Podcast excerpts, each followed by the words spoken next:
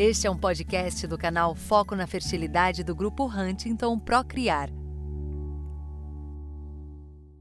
Olá, eu sou Helena Montanini, estou aqui hoje com a Cássia Avelar, nós somos psicólogas do Grupo Huntington Procriar e hoje nós vamos falar sobre os aspectos psicológicos em reprodução humana assistida que é um, que é um campo muito amplo a considerar que a população que, que chegam às clínicas é uma população muito diversa, apesar de todos estarem buscando ter um filho, o objetivo é o mesmo, mas tem uma diversidade muito grande das pessoas que nos, que nos procuram. Tem casais heterossexuais, de uniões homoafetivas, tem pessoas, homens ou mulheres solteiros, tem é, pessoas que tiveram algum, alguma doença oncológica para preservação da fertilidade e agora, mais recentemente, também chegando já os transgêneros.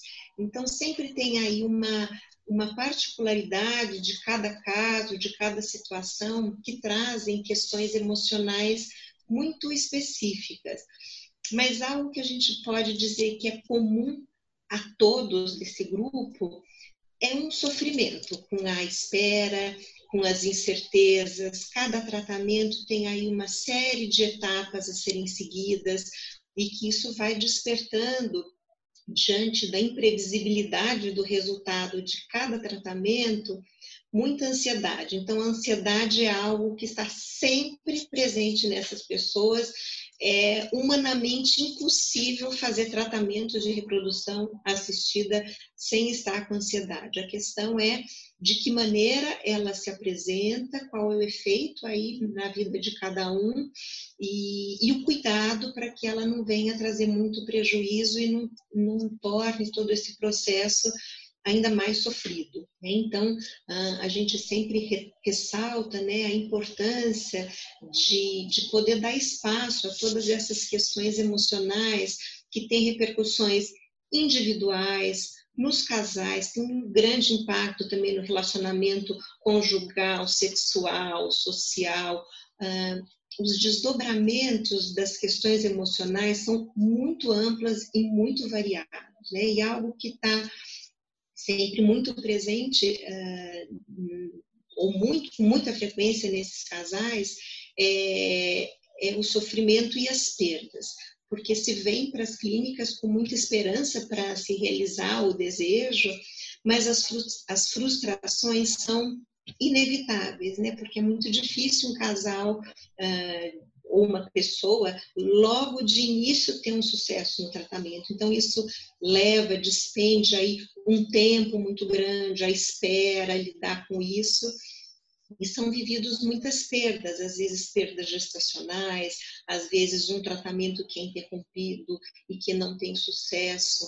E, e, e o que a gente observa na clínica é que essas pessoas, muitas delas, vivem esse sofrimento muito solitariamente. Isso dificulta toda a, a, a, elaboração e o trabalho com isso. Né? Então, o trabalho psicológico é sempre uma possibilidade de poder dar um espaço para esse sofrimento, para poder compreender quais são os sentimentos que estão, que estão presentes, como é que eles podem ser organizados dentro de si, e que é algo de extrema importância no, no trabalho psicológico e atenção a esses aspectos emocionais que são despertados aí na, nos tratamentos da reprodução assistida. É, com certeza, Helena. É, passar por um processo de um desejo em que todo mundo realiza e você se vê impossibilitado, na maioria das vezes traz uma carga emocional intensa, muita angústia, culpa, a gente vê um, um, uma dimensão muito grande, né, Helena, de sentimentos, dependendo da história de cada sujeito, de cada casal. E a iniciação do psicólogo numa clínica de medicina reprodutiva surgiu em cima da demanda do acolhimento dessas experiências emocionais que os nossos pacientes trazem. É, esse complexo todo de sentimentos é, intensos né, muitas vezes encontram lugar na escuta psicológica. Eu costumo falar com os nossos pacientes aqui na clínica que todo paciente, que todo casal é, que chega à clínica chega com um desejo muito singular e parecido, que é o desejo de ter um filho, né? ou então um projeto para ter um filho no futuro.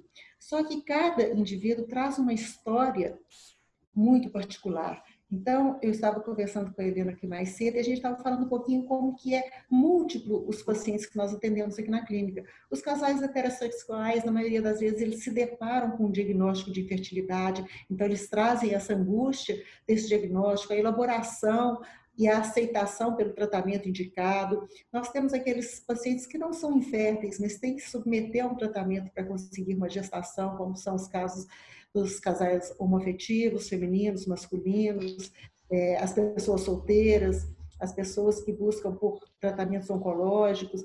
Então, assim, são demandas muito específicas e o acolhimento psicológico, ele abre um espaço para que o paciente possa falar dessas questões. E o objetivo maior, não é, Helena, é a gente estar tendo essa escuta de cada história, isso nos possibilita fazer um direcionamento, um segmento daquele paciente, orientar a equipe para um atendimento também mais direcionado para as questões que o paciente traz.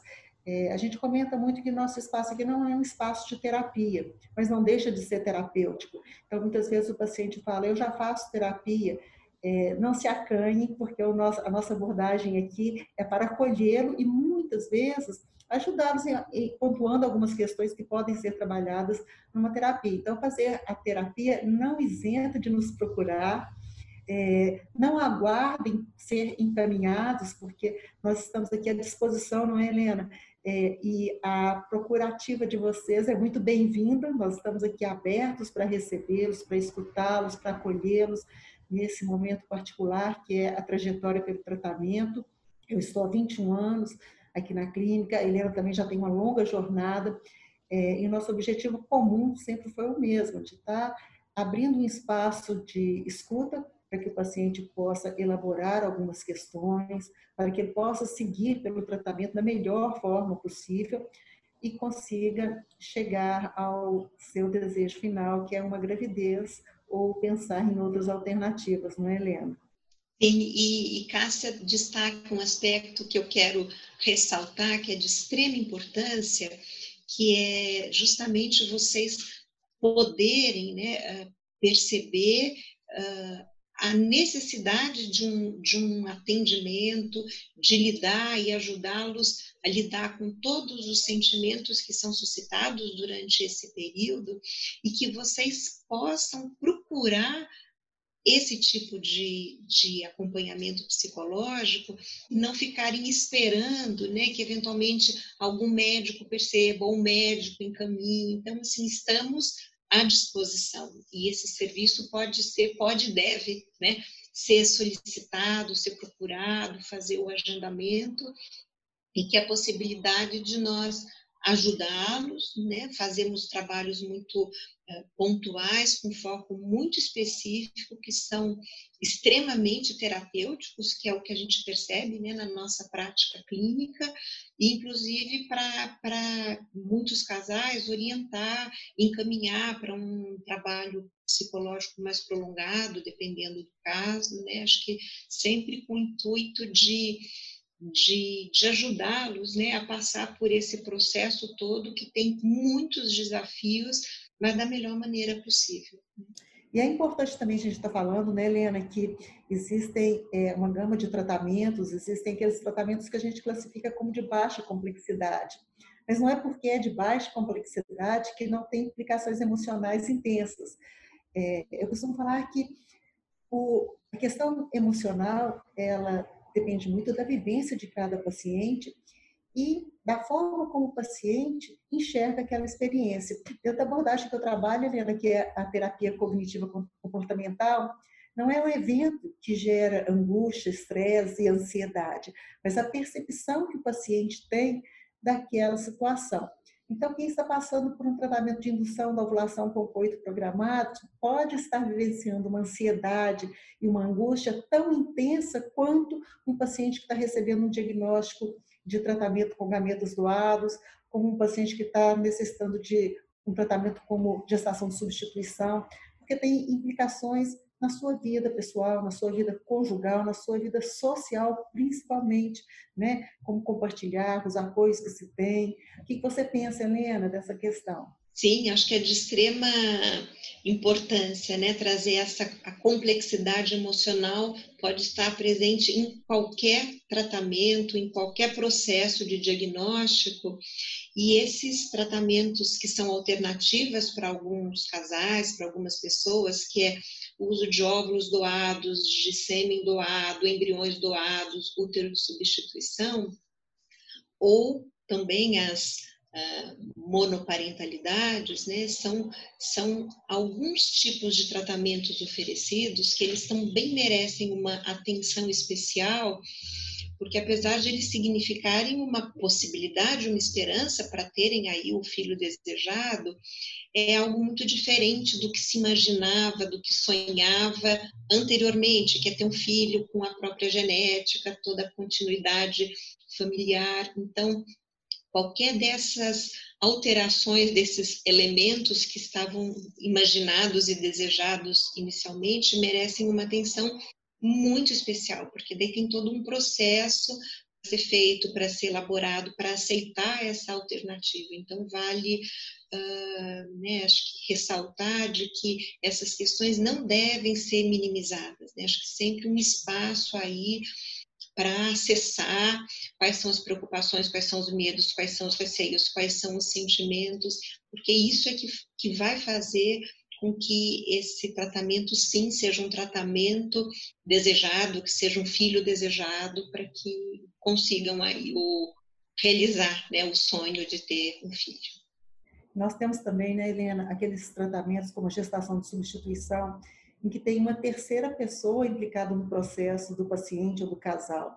Então, aí gera uma outra demanda também de é, apoio, de acompanhamento, de orientações que a gente chama da psicoeducação, né? É, para propiciar a essas, todas as pessoas envolvidas é, o melhor desfecho no decorrer não só do tratamento, como também gestacional, preparados para vivenciar essa situação tão particular que é ter o seu filho tão desejado sendo gerado por uma outra pessoa, não só vai gerar, como também vai dar à luz, né? Como vem é, é, essa, esse momento, como vivenciar este momento. Então, a gente trabalha aqui dentro de uma, uma situação, como nós falamos no início, muito complexas, nós estamos, nós tivemos agora na semana passada um, um adicional do Conselho Federal de Medicina falando da permissão do tratamento para pessoas transgêneras. Então, nós vamos estar recebendo e já temos recebido pacientes transgêneros com também uma gama de tratamentos de possibilidades muito ampla.